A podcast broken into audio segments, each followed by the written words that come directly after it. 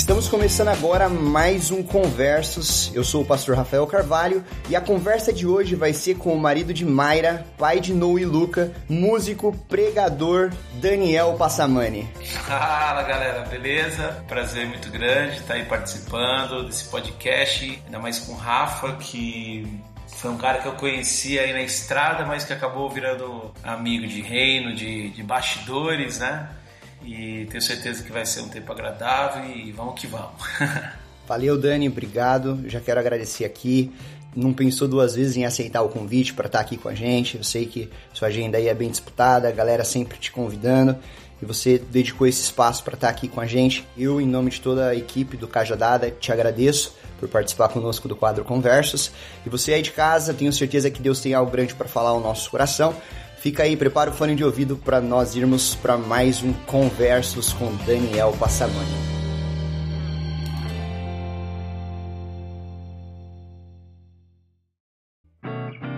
Mas antes de entrarmos no Conversos, que tá fantástico, eu tenho certeza que esse episódio vai ser edificante, vai somar na sua vida. Esse bate-papo foi muito bom. Daniel, cara, cara fantástico. Dani, beijão, mano. Obrigado mesmo por ter aceito esse convite, ter tido esse bate-papo que foi realmente de explodir cabeça, foi edificante, bênção para nós. Galera, eu quero trazer aqui para vocês os avisos. Se você não acompanhou nenhum episódio da nossa série de Páscoa, cara, você tá por fora. Ih, ó, uh! tá por fora. Mas ainda dá tempo. Vai lá, escute primeiro, segundo, terceiro e quarto episódio da série de Páscoa Messias. Cara, tá animal, a série tá fantástica, vai ser bênção pra sua vida. Corra lá escute que ainda dá tempo. E falando sobre Messias, eu quero já aproveitar e falar aqui sobre o novo livro da editora Vida Nova, Messias no Antigo Testamento. O livro é fantástico, esmiuça perfeitamente todo o bate-papo que nós tivemos aqui nesses quatro episódios. Fala sobre o Messias no Antigo Testamento, sobre a visão né, que o judeu tinha sobre o Messias, a, a visão hebraica sobre um redentor, sobre um salvador, sobre um enviado. Vá lá, se você tem condições, compre o livro da editora Vida Nova, Messias no Antigo Testamento.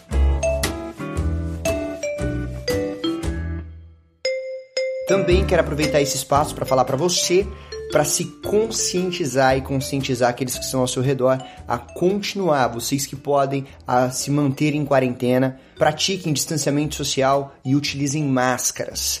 Galera, estamos passando por um momento muito difícil, onde muitas vidas estão sendo perdidas por causa da Covid. Então, é nosso momento de, como igreja, orientar aqueles que estão à nossa volta a fazerem sim aquilo que já tem sido feito em vários outros países e tem demonstrado uma eficácia. Então, se protejam, protejam quem está à volta de vocês, protejam quem vocês amam. Eu aqui em New Jersey, nos Estados Unidos, já estamos voltando à vida normal. Por quê? Porque nós praticamos distanciamento social, utilizamos máscaras e também cremos que Deus utiliza a ciência como instrumento para que as pessoas elas possam alcançar aquilo que Deus tem para elas. Então nós estamos sim sendo vacinados, foram mais de 4 milhões de vacinas somente no estado de New Jersey.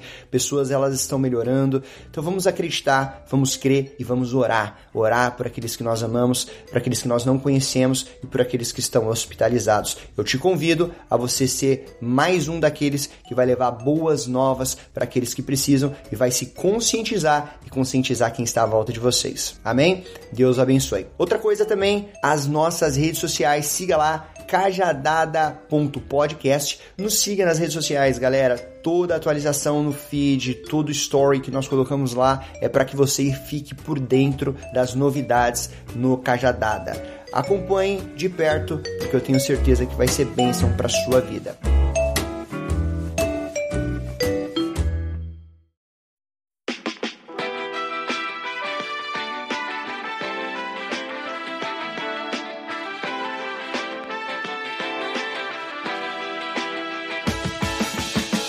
Vamos começar então. Eu queria te fazer uma pergunta, cara. Como que você começou, como que nasceu a ideia do Rede Ativa? Como que foi isso? Fala pra nós. Então, cara, na verdade, o Rede Ativa foi uma parada que começou assim aos nossos olhos e ao nosso coração de uma forma despretensiosa.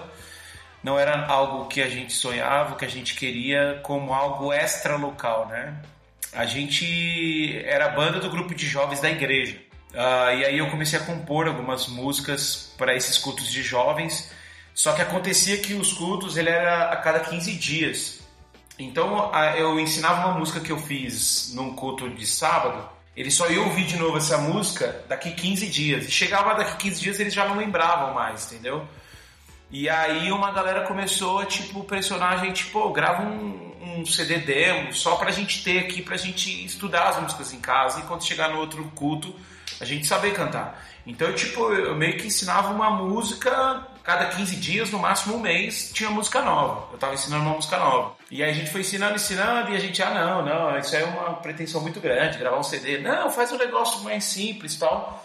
E aí a gente decidiu, falou, então beleza, então vamos gravar um CD demo só para distribuir para a galera da igreja. E aí a gente gravou nosso primeiro CD demo, que foi o Rede ao Mar, e tipo assim, fez uma quantidade de cópias que é, atendia ao público local lá. Isso aí a gente está falando de 15 anos atrás, é, era aquela época de a pirataria comia solto até dentro da igreja. Não tinha é, plataformas digitais. E aí um fez cópia e mandou para outro, que fez cópia, foi entregando e foi emprestou pro vizinho e e aí foi pro cara de outra igreja. E aí a gente começou a perceber que o negócio começou a tomar uma proporção meio grande, do tipo, começou a vir galeras de outra igreja para ouvir o som. Ah, aqui o som dos meninos, do Radiativa, e aqui já aproveito para fazer um, um parênteses aqui, que o nome Radiativa não foi dado por nós e a gente nem queria esse nome. Rede Ativa era o nome do culto de jovens. Então, é, quando a gente gravou o CD, a gente botou o nome do culto, não o nome da banda. Então, tipo assim, quando a galera falava do Rede Ativa banda, eles queriam se referir à galera do grupo de jovens Rede Ativa, entendeu? Do culto Rede Ativa. Então, mano, você já ouviu esse som aqui da galera lá do Rede Ativa? Que no caso era o culto de jovens. Só que, mano, com o passar do tempo, as coisas foram tomando uma proporção grande. E aí começou a colar caravanas tipo, nego de ônibus, tal, para ver o culto. E até que, tipo assim, eu me recordo que cerca de um mês, no máximo, a gente já, já tinha recebido o primeiro convite, se eu não me engano, para tocar em Campinas, que é interior de São Paulo. E a gente, tipo assim, meu, como assim? Não, não, não tô entendendo, né?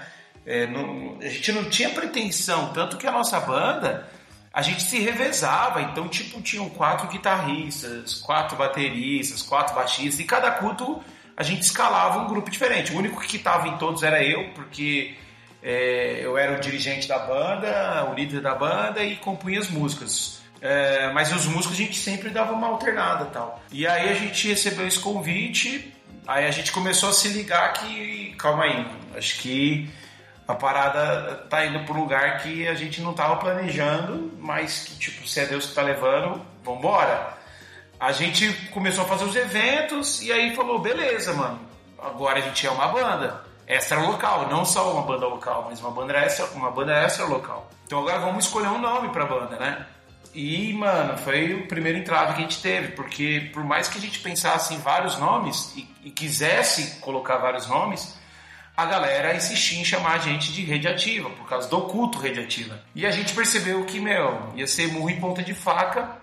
É, só pra você ter uma noção assim, da, da, proporção, em menos de um ano a gente já tinha recebido convite para tocar nos Estados Unidos, e mais ou menos um ano a gente já estava recebendo convite para tocar no Japão. E tipo assim, mano, a gente molecada, e, e assim, é, é, falar isso hoje não soa tão estranho. Mas você fala isso há 15 anos atrás, quando não existia plataforma digital. É, há 15 anos atrás, onde para a pessoa conhecer o seu trabalho, ela tinha que vir aqui no Brasil e na Expo Cristã comprar o CD e levar lá para fora. Aí você entende a proporção do que se tornou isso, né? Então a gente começou a ir para a estrada e nisso, obviamente, tivemos que definir uma banda para ir para a estrada. A gente começou a perceber que alguns não tinham talvez até o desejo de estar na estrada, queria algo mais local mesmo, e outros já tinham esse desejo de ir para a estrada, que queriam se tornar ministros e tudo mais. Então a gente ali fez uma peneira, uma pré-seleção e, e começou a viajar com uma galera, né? Ainda no início, tipo assim, os seis primeiros meses, a gente ainda fazia uma escalinha.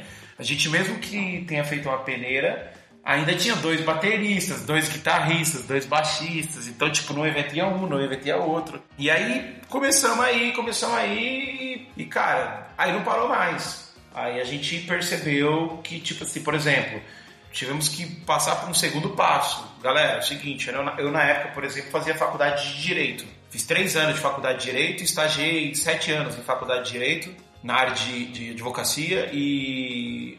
Só que, mano, a gente tava viajando todo final de semana. Não era tipo, no início era um final de semana, depois dois, depois todos os finais de semana a gente tava viajando. Aí tivemos que, que chegar à conclusão no sentido, meu, ou a gente continua, ou a gente engaveta o CD e fica só na igreja.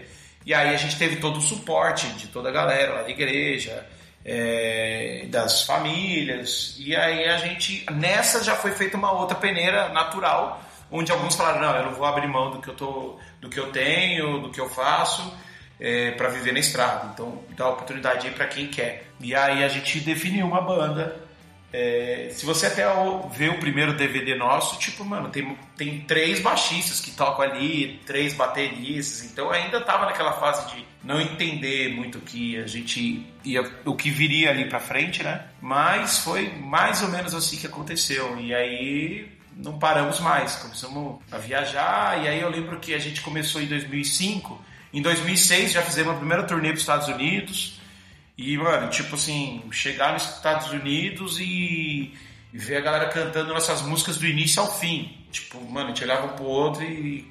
Mano, como assim, entendeu? Repito, pensar nisso hoje é fácil, mas pensar isso há 15 anos atrás era algo surreal para nós, ainda mais levando em consideração que a gente não estava preparado para isso, é, levando em consideração que a gente não, não queria isso até inicialmente. Eu vejo às vezes tantas bandas aí investindo e sempre que me perguntam, meu, e aí, como que foi? Vocês investiram? Meu, nunca pagamos para tocar em rádio, nunca tivemos isso como um sonho inicialmente, ah, viajar tal. Aconteceu, tanto que no início a gente não tinha nem os instrumentos.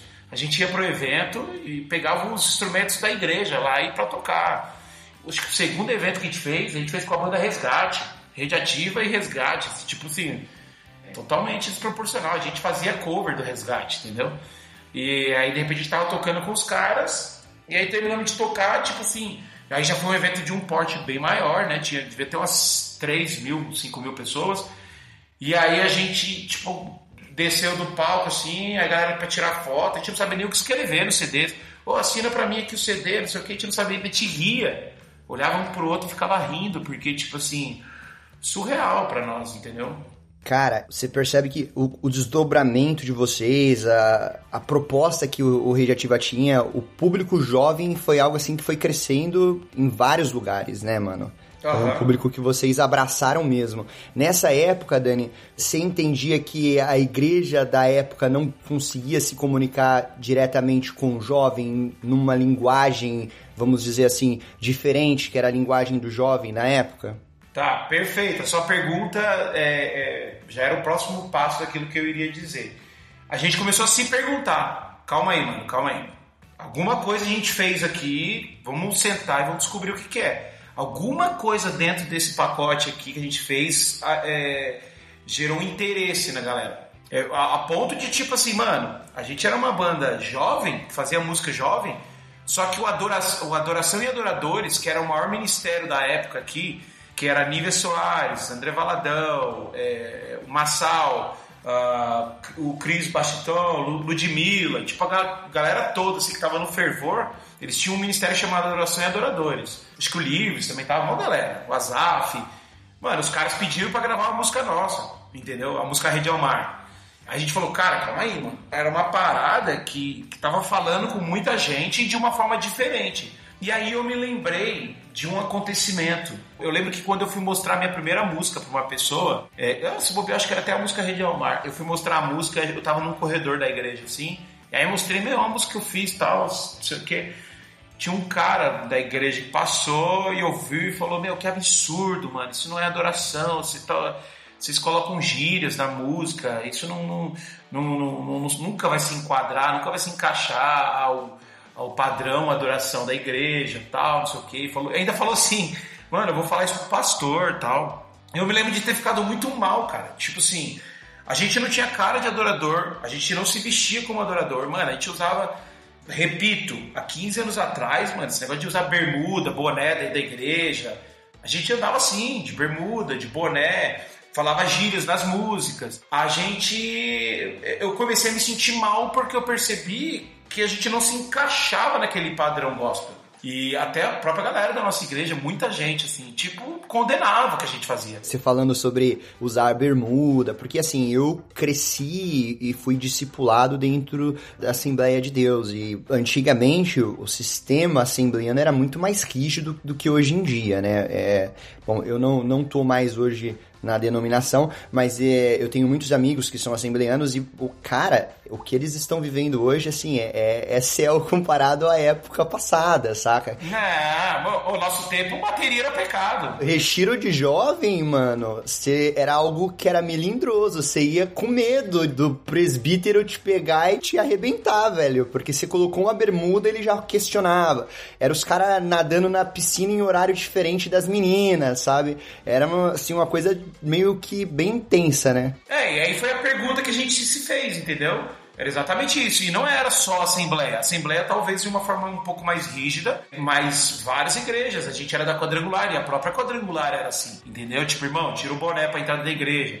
E, cara, a gente percebia que a gente não se enquadrava. Mas, ao mesmo tempo, a gente conseguia falar com a galera, é, de alguma forma. E aí a gente começou a ter o feedback da galera, do tipo, mano, vocês falam de um jeito que eu consigo entender. Ou tipo, mano, eu tô evangelizando uma galera que se eu levar as músicas da igreja eles não vão entender, mas o jeito que você fala eles entendem. Então a gente percebeu que, tipo, e até hoje eu, eu sempre prego falo isso, que, mano, é, não é que o radioativo é o jeito certo. É, eu acho que existem várias formas e vários públicos que a gente prega o evangelho. Só que eu vou falar de Jesus e talvez vou conseguir ter mais acesso ao coração de uma galera que uma pessoa talvez mais de terno, gravata, ou que fala com palavras mais rebuscadas, não vai conseguir. E vice-versa. Talvez eu vou colar numa galera que é mais conservadora, vai, entendeu?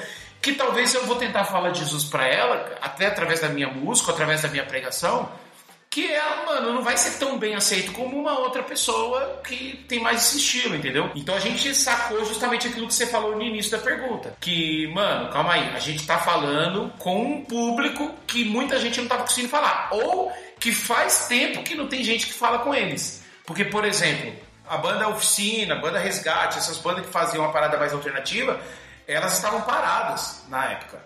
Entendeu? Ninguém tava andando. Era só o que rolava era, era Casa de Davi, era Ludmilla Feber, é, Lagoinha. Então era uma parada que não tem nada a ver com a gente. Então, assim, é, eu pensava, mano, qual é a probabilidade do nosso som vingar? Pra mim era zero.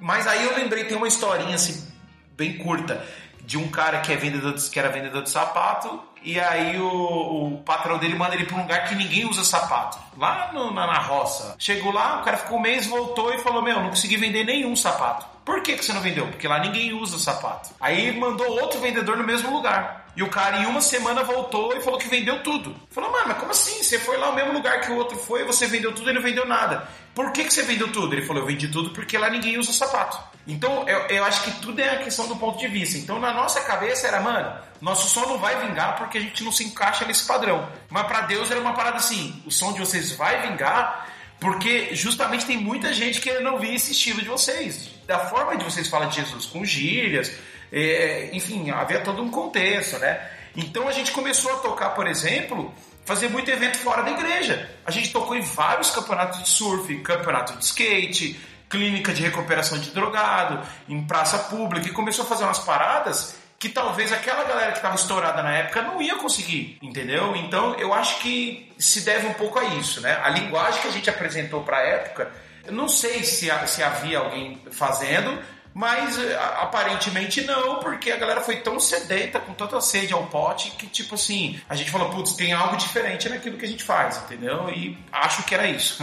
Dani, e cara, é tão importante porque vocês foram uma das pessoas que engatilharam isso e desbravaram isso de maneira assim fantástica, que o ministério de vocês, com mais de 16 anos aí, mostra isso por si só, os frutos que tiveram, sabe? Cara, eu tenho amigos meus que se converteram em shows de vocês, cara. Oh, então, massa. assim, é, alcançou, assim, muitas vidas, justamente pelo tipo de linguagem que você falou que foi usado. E, cara, eu acho que o, para mim, o mais admirável também foi que, além de apresentar um tipo de linguagem diferente para se comunicar com o público jovem, vocês também tiveram que trabalhar com um processo de desconstrução, às vezes, da mentalidade de alguns líderes, né? Total. Que tinham um estereótipo de tem que ser assim, porque, querendo ou não, vocês estiveram em púlpitos que vocês nem imaginavam, ali onde o pastor ele cedeu. Ele falou assim: não, vamos lá, deixa, vamos, vamos dar uma oportunidade, vamos ver, vamos ver o que acontecer. E realmente os resultados vieram, né? Eu costumo dizer que tem eventos que eu acho que a gente foi por engano.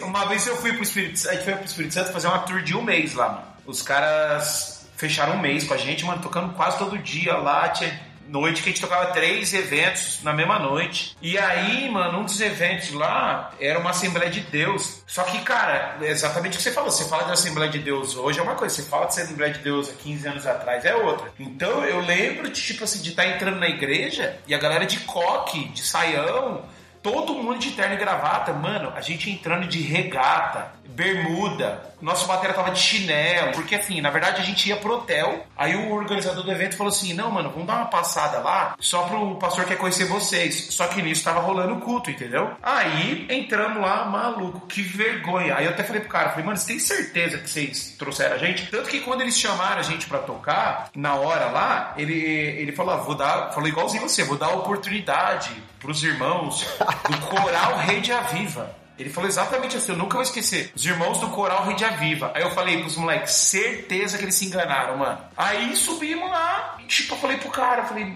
pro guitarrista, né? Eu falei assim, mano, solta um acorde sem querer aí, enquanto a gente tá aqui arrumando as coisas, com drive só pra ver a reação da igreja. Porque de repente, se os caras se chocarem, a gente, mano, sei lá, mano, larga aí e a gente faz só corinho. Improvisa uma adoração, né? Improvisa alguma coisa É, mais, mais típica ali do ambiente, né?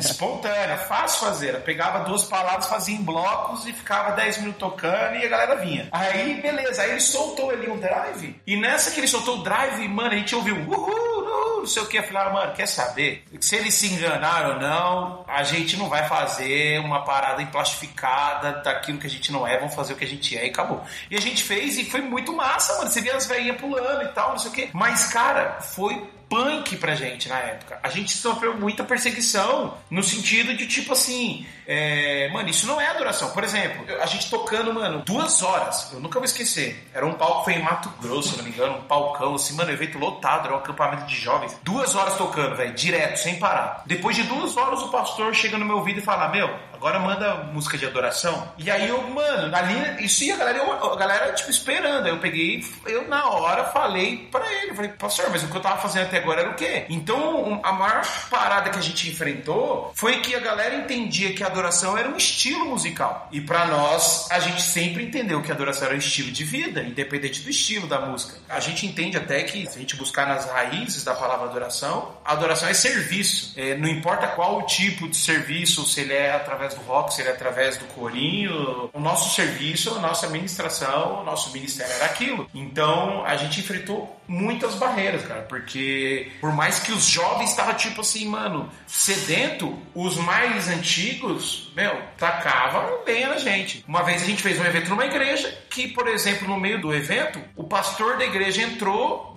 segurou nosso braço mandou a gente parar. E aí a gente não entendeu nada, tal, e continuou tocando no final do evento. O, o líder de jovens falou, foi lá em Curitiba. O líder de jovens falou assim: Meu, me desculpa, que a gente, o pastor viajou e ele não gosta de rock, que a gente aproveitou que ele tinha viajado pra fazer o evento, só que ele voltou antes. Mano, o cara subiu no palco e mandou a gente parar, entendeu? Então, tipo assim, a gente às vezes tem a tendência de olhar só o lado bom do que rolou, mas a gente rolou, sofreu muita retaliação por tudo, pela forma de se vestir. Vai tirar uma foto, mano, faz uma cara de adorador. Mas, tipo, mano, tem que fazer uma cara? Ou essa roupa aí não rola, tem que pôr uma roupa assim, sabe? E a gente não se enquadrava. A verdade era essa, a gente não se enquadrava naquele padrão, entendeu? Cara, a gente dá muita risada agora, né, Dani? Mas a gente sabe que a galera hoje às vezes reclama, ah, porque eu fui pintar a parede da igreja de preto, o nego reclamou. Mas é uma tá galera louco. meio Nutella de hoje em dia, porque o negócio era, era 15 anos atrás, você ter que lidar com um pastor que manda desligar o som da igreja enquanto você tá com o microfone na mão. Aí eu ia ver como que ia ser. Ah, era outro nível.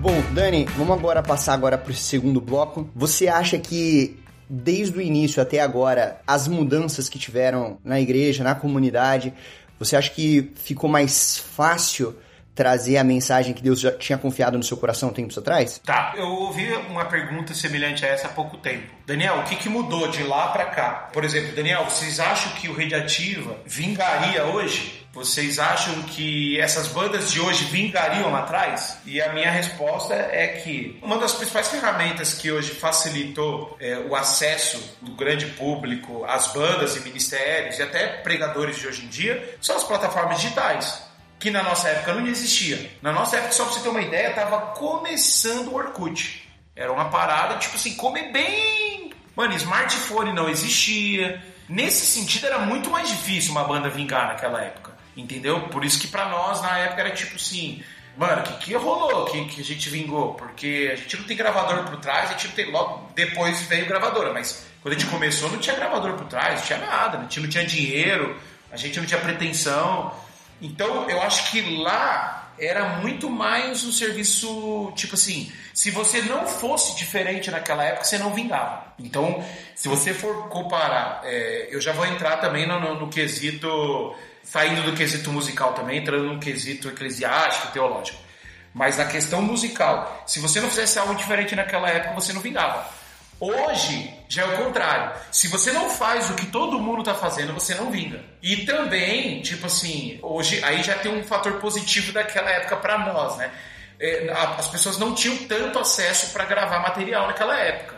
Era muito mais difícil. Hoje já é muito mais fácil. Então, logo a concorrência hoje é muito maior. Isso é inevitável. Só que existe, eu acho que é os prós e contras, né? Os contras dessa época de agora é que se você não faz o padrãozinho, aquele worship padrãozinho, nada contra o worship, eu só não gosto do padrão.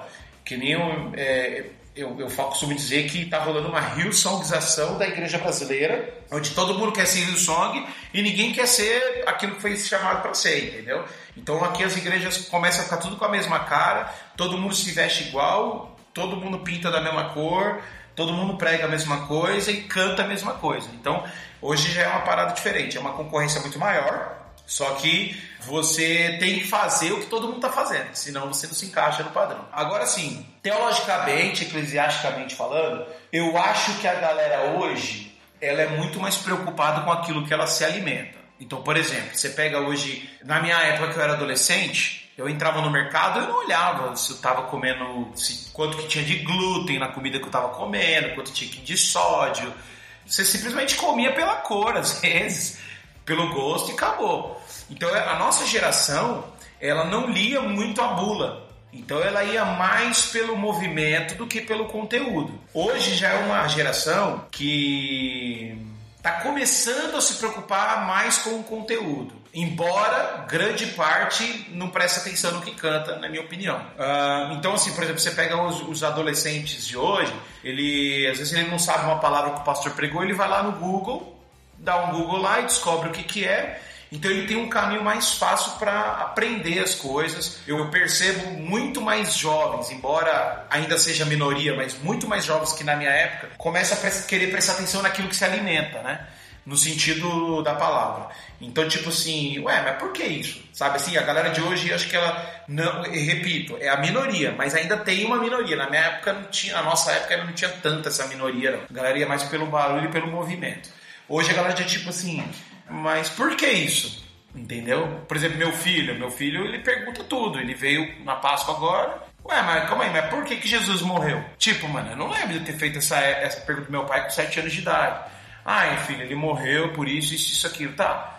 Mas e aí? Não entendi. Pra que, que ele ressuscitou? Sabe assim, galera de hoje tá se preocupando mais com a, com a bula, em ler a bula, mano. O que, que tá se alimentando? Embora existe um outro problema hoje, que é muitos que leem a bula, mas não entendem o que leu. Então, é, isso é uma coisa muito preocupante, na minha opinião porque a gente muitas vezes acaba se alimentando de um evangelho light e não percebe, né? Um evangelho de autoajuda e não percebe, porque a nossa geração, você não ouvia falar muito em depressão. Essa geração aqui é uma geração que, mano, qualquer coisa é depressão. Por que qualquer coisa é depressão? Porque eles estão sendo preparados para o famoso jargão gospel. Tudo vai dar certo. Só que, na real, não, não vai dar, dar tudo certo. vai dar errado também. E às vezes vai dar mais errado do que certo, entendeu? Então, com essa dificuldade que os jovens de hoje em dia têm de entender aquilo que ele está se alimentando, eu percebo que ele se torna é, é, por se alimentar de um evangelho mais light, mais fraco, né, mais diluído, ele acaba ficando mais inconsistente. Então,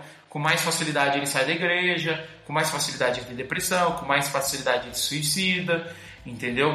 E na minha época era muito, rolava muito uma parada de tipo assim, por mais que a galera não se preocupava tanto com o que é, cantava e ouvia, mas as igrejas enfatizavam muito a palavra, entendeu?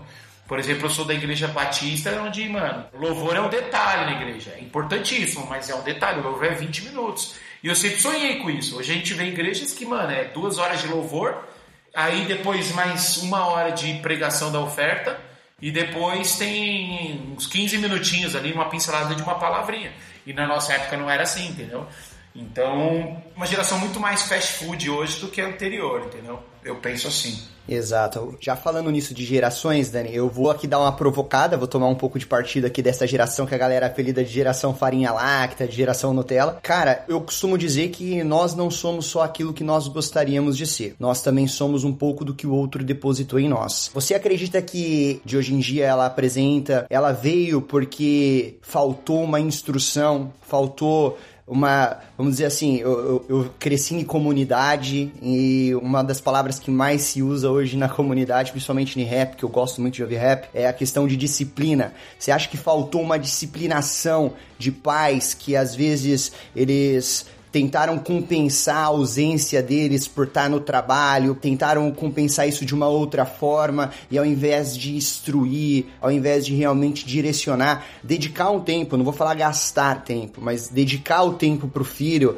para orientar, para fazer com que esse anseio fosse mitigado, com que esses problemas fossem reduzidos, porque eu entendo também todos esses problemas que você falou, eu também vejo muito isso, uma geração muito imediatista que querem as coisas para ontem, eh, tentam pular processos e obter resultados, existe um anseio demasiado, mas você não entende que isso também foi culpa de uma geração passada que não dedicou tempo para uma juventude que Charlie Brown já dizia para nós, Negra Lee já dizia para nós que não é levada a sério? Uhum, total.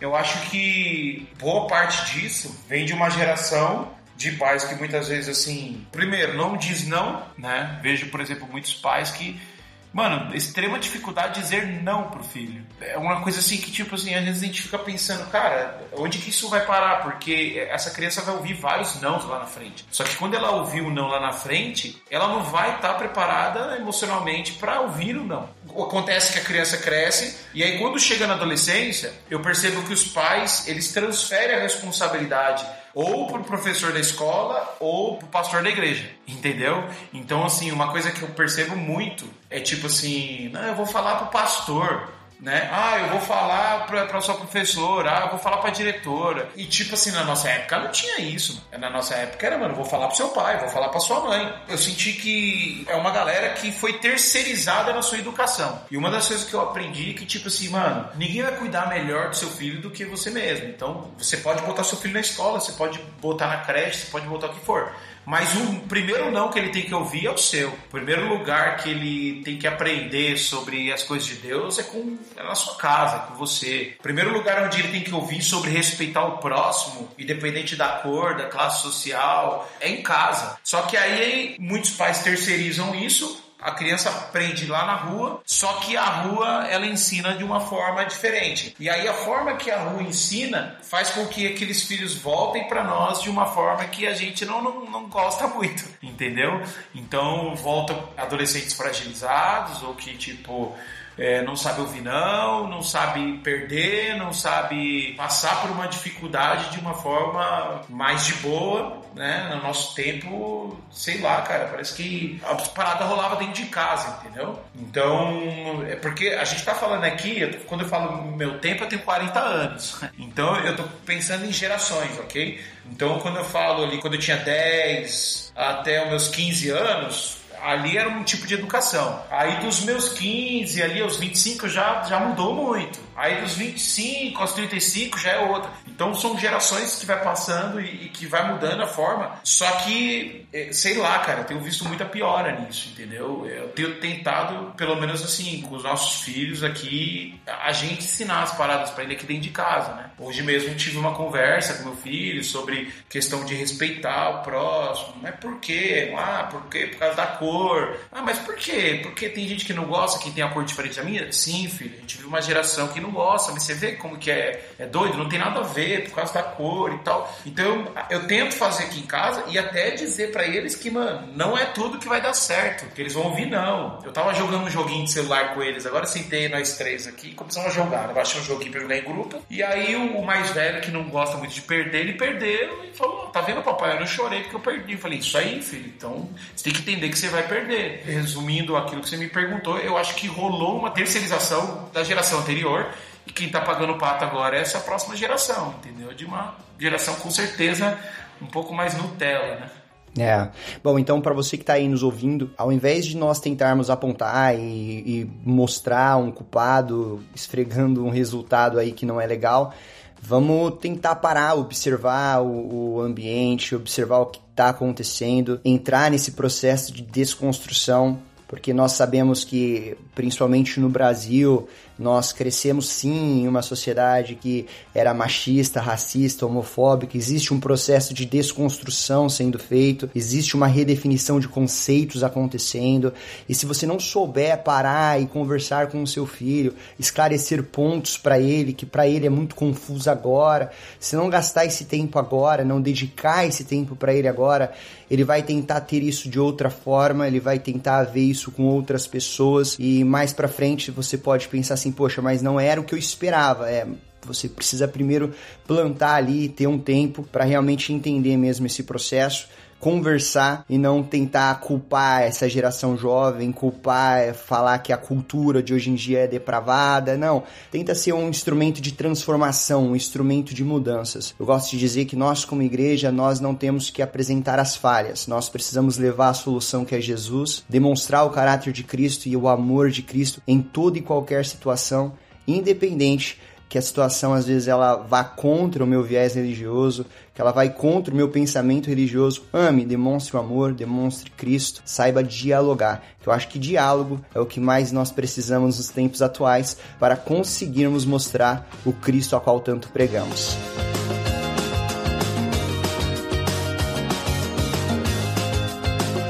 Pessoal, estamos de volta então, terceiro bloco aí, e vamos falar um pouquinho sobre aquilo que ainda queima no coração do Dani com o Rede Ativa pro Ministério Jovem, pros jovens da sociedade de hoje em dia, pra galera, a mensagem que Deus tem colocado no coração dele. Dani, o que, que Deus tem colocado no seu coração, cara? Quais foram os planos aí que o Rede Ativa traçou aí pra, pra alcançar essa galera nesse tempo que você mesmo já falou, tá muito diferente? Com certeza. Cara, com essa mudança da igreja brasileira, com essas mensagens de autoajuda e de teologia da prosperidade, que tudo vai dar certo e que apresenta fórmulas para se alcançar números. A gente tem uma dificuldade muito grande, velho, porque a gente tava outro dia trocando ideia com a galera da banda e a gente falou, mano, vocês já se ligaram que tipo, aquilo que a gente canta e aquilo que a gente prega não se enquadrava naquela época porque era novidade e não se enquadra hoje porque vai contra o que estão pregando hoje. Então, por exemplo, mano, você pegar uma, uma pregação e dizer não vai dar tudo certo, entendeu?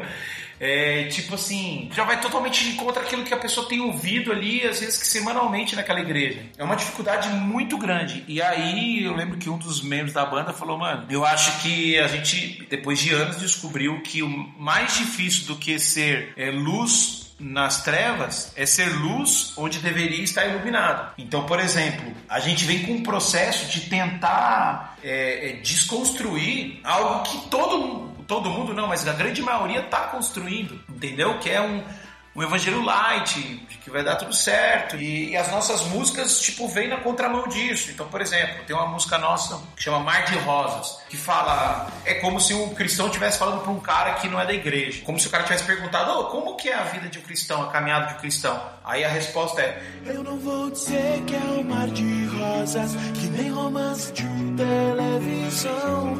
Eu dizer que a porta é larga, que o caminho é curto, não é não. E aí vai embora. Então é uma letra que, tipo assim, quando a gente, por exemplo, tá cantando nas igrejas, tipo, você vê que a galera não, não fica tão feliz com aquilo, entendeu? Não fica. A galera não tá acostumada a falar, tipo, mano, carrega sua cruz. Então a gente tem tentado, tipo, galera, na moral, foi para isso que a gente foi chamado, para com todo amor e respeito e paciência, como diz Paulo, a, a, Timóteo, vamos manter isso que a gente que Deus colocou pra gente falar, vamos continuar falando, entendeu? Com, com todo respeito, com todo amor, sem querer passar uma de que tipo a gente tá certo, os caras estão errados, ou que a gente é bom e os outros são ruins, ou que a gente é, teologicamente perfeito e os caras estão cheirando a leite, entendeu? Então a gente tem tentado buscar as raízes daquilo que a gente era na época de escola dominical, entendeu? De tipo assim, de ser mais Bíblia do que opinião, sabe? De, de ser mais Bíblia do que livro de autoajuda. Eu sempre tive o hábito de, de todas as músicas que eu faço, de eu puxar um, uma pauta bíblica para compor aquela música para não ser algo só de uma opinião minha, mas que tenha um fundamento bíblico e teológico na palavra tal. Então, a nossa maior missão hoje, cara, é tentar não se corromper, é tentar não fazer aquilo que todo mundo tá fazendo só porque o que todo mundo tá fazendo é o que dá certo. É tipo assim, são poucas pessoas que procuram a gente e falam, mano, fico feliz porque o Radiativa, mano, não cedeu ao mercado gospel e não começou a cantar o que todo mundo está cantando só para ser aceito por esse novo público, entendeu? Mas é, é uma grande quantidade de gente que fala, mano, Rede Ativa precisa fazer aquelas músicas de bloquinho, entendeu? É, lindo és, lindo és, lindo és, lindo és, aí depois vai pro próximo bloquinho, é, eu te amo, eu te amo, eu te amo, eu te amo, e tipo assim, não tô fazendo menção a ninguém, a ministério nenhum, e, e nem sou contra em formas espontâneas e, e, esporadicamente fazer isso, entendeu? O que eu sou contra é sempre quando, quando as coisas se tornam padrão, e Deus é muito grande, velho, pra você botar numa caixinha e padronizar as coisas do reino dele, a forma de se falar, a forma de se cantar, a forma de se tocar. Então acho que esse é o maior desafio que nós encaramos para os dias de hoje é às vezes a gente cantasse, sabe, mano, a galera vibrando e a gente olhar um pro outro e falar, mano, eles não entenderam o que a gente cantou. Nossa, isso aí é uma parada muito frustrante, cara, porque, por exemplo, tipo, tem uma música nossa que chama Amigo, que fala, amigo, você foi embora, não se despediu, deixou para trás tudo aquilo que vivemos junto tal. Então ela vai falando do relacionamento de dois amigos, sendo que um se afastou. Só que quando eu fiz essa música, eu fiz pro cara que tá dentro da igreja. Só que ninguém consegue enxergar a interpretação dessa letra como uma pessoa dentro da igreja. Ele sempre enxerga de alguém que saiu da igreja. E ali eu tô querendo falar pro cara que tá desviado dentro da igreja. Só que a igreja não admite essa possibilidade. A igreja não admite a possibilidade de que há pessoas com depressão dentro da igreja. A igreja não admite a possibilidade de que existem vários homossexuais dentro da igreja. A igreja não admite a possibilidade de que existem vários dependentes químicos dentro da igreja. Entendeu? Então, assim, a gente, tipo, meio que fica dando murro em ponta de faca. Mas a gente chegou à conclusão, mano, nem que a gente tenha que parar e que ninguém aceite mais a gente. Parar, eu digo de viajar, porque é, o meu ministério, é uma das coisas que eu sempre preguei e sempre falei com a galera da banda é, mano, a gente não depende de palco e microfone. Se a gente parar de viajar, a gente vai continuar gravando CD, a gente vai continuar levando nossa mensagem, as redes sociais estão aí, a gente fala aquilo que Deus tem falado para nós, entendeu? A gente não precisa de palco para isso e não precisa de plateia também. É, é isso, cara. É, é difícil, mas a nossa oração tem sempre sido, tipo, Deus, não deixa eu me corromper, mano. Não deixa eu me levar por ideias vãs, por ideologias é, deturpadas, por aquilo que denigra a sua imagem, ou por aquilo que dissolva o seu o seu evangelho a simplesmente vai dar tudo certo e tipo de fazer letras é, é, é antropocêntricas, sabe? Tipo coloco o homem no centro de tudo e Deus ele é só um pano de fundo para eu contar minha historinha bonitinha. Mas não, mano, meu maior exercício quando eu faço música, eu termino de fazer é, mano, deixa eu ver se essa música ela aponta para Cristo. Se ela não aponta, várias vezes, já, mano, já era essa letra, vou fazer outra, entendeu? Ela tem que sempre apontar para Cristo. A minha pregação ela tem que apontar para Cristo. Se o fim for eu, mano, alguma coisa está errada. Como diz é, Tim Keller no livro Deuses Falsos, é, se isso estiver acontecendo é porque muito provavelmente eu tô idolatrando uma imagem melhorada de mim mesmo e não a Cristo. Então é mais ou menos isso que a gente pensa. Dani, cara, eu quero aqui parabenizar você e toda a equipe do Rede Ativa por manter mesmo essa autenticidade, por não ter vendido, né, cara, os princípios e aquilo que Deus depositou no coração de cada um de vocês, por se manter firme mesmo diante de cenários como esses que a gente vê que às vezes desanima, assim, né? O desânimo é humano, mas que a gente se mantém forte naquilo que Deus entregou para nós, nós temos convicção daquilo que Deus colocou no nosso coração. Desde o início nós sabíamos que não ia ser fácil, ainda que pessoas pregam para tentar massagear e para tentar confortar e aliviar o sofrimento e a dor. A gente sabe que não ia ser fácil, que a luta ia ser estreita. E eu quero parabenizar vocês, cara, por estar aí nessa guerra aí há tantos anos, ministrando a palavra com autenticidade, com verdade, com vontade e trazendo tantos frutos aí, cara. Obrigado mesmo. Massa, mano, massa. Tamo junto. Foi um prazer. É, como você disse, realmente não é fácil, mas o que nos mantém de pé foi aquele que nos levantou, não? E quem nos levantou não foi o público, não foi igreja e nem denominação nenhuma, foi Deus. Então, se ele só ele for a nossa plateia, tá de boa. Dani, deixa aí para nós então as suas redes sociais, rede social do Rede Ativa, fala aí para nós e você tem aí um espaço aí para fazer um agradecimento, trazer uma reflexão para galera que tá aí em casa que tava te ouvindo, antes de nós encerrarmos o episódio é, Dan Passamani, né? Daniel Passamani, desculpa. Tô no Instagram, o Face eu não entro muito não, mas as coisas do Instagram vai joga pro Face, então acaba que de vez em quando eu entro por lá e dou, dou as caras lá. Mas assim, do Rede Ativa é, a gente tá no Instagram, tá no YouTube, tá no Face também, como Rede Ativa, arroba Rede Ativa. Enfim, essas são as nossas redes sociais. Quem tiver interessado em ouvir músicas bonitinhas que toquem coração de pessoas, não indico Radiativa para você, mas você buscar músicas que de uma banda que tenta de uma forma simples, honesta e na maior humildade tocar o coração de Deus, você é o nosso convidado aí para ouvir as nossas plataformas digitais, nossos CDs. Se Deus quiser esse ano a gente vai lançar um EP novo aí, a gente tá começou a gravar, eu tenho duas músicas já praticamente prontas. E é isso aí vamos que vamos. Espero que essa geração, ela, ela com tudo que aconteceu aí nesse né, lance da pandemia, ela possa entender que, mano, eu até postei sobre isso hoje, que o templo, ele, se o templo se fechou para muitas pessoas, é porque ela nunca entendeu que o templo é ela mesma. E eu não digo isso para que as pessoas é, sejam desigrejadas, sou totalmente a favor e totalmente contra, tipo, você viver longe de, de em comunidade, em comunhão com irmãos, mas esse tempo que a gente está vivendo, eu acho que, na minha opinião, não é o momento da gente é, ir para a igreja, mas é o tempo sim da gente ser igreja, entendeu? Então eu acho que esse tempo ele serviu para mostrar que muitas pessoas elas elas iam para a igreja, mas não eram igreja. Então, se você tem se afastado aí de oração, leitura da palavra e relacionamento com Deus, talvez isso seja a resposta de quem você era dentro da igreja, talvez você já estava desviado dentro da igreja e não percebeu, então que você possa voltar para os caminhos aí. E nada mudou. Para Deus nada mudou, para o Evangelho nada mudou, permanece tudo a mesma coisa. A única coisa que mudou é que a gente, ao invés de se reunir num prédio, a gente é, se reúne com Deus e com a nossa família. Se Deus quiser, isso tudo vai passar e a gente vai poder estar todo mundo junto novamente. Isso aí. Deus abençoe e obrigado aí pela oportunidade. Obrigado para vocês que estiveram conosco por todo esse episódio. Deus abençoe e teremos mais um episódio do Caja Dada essa semana, então nos acompanhe. Valeu. Tamo junto.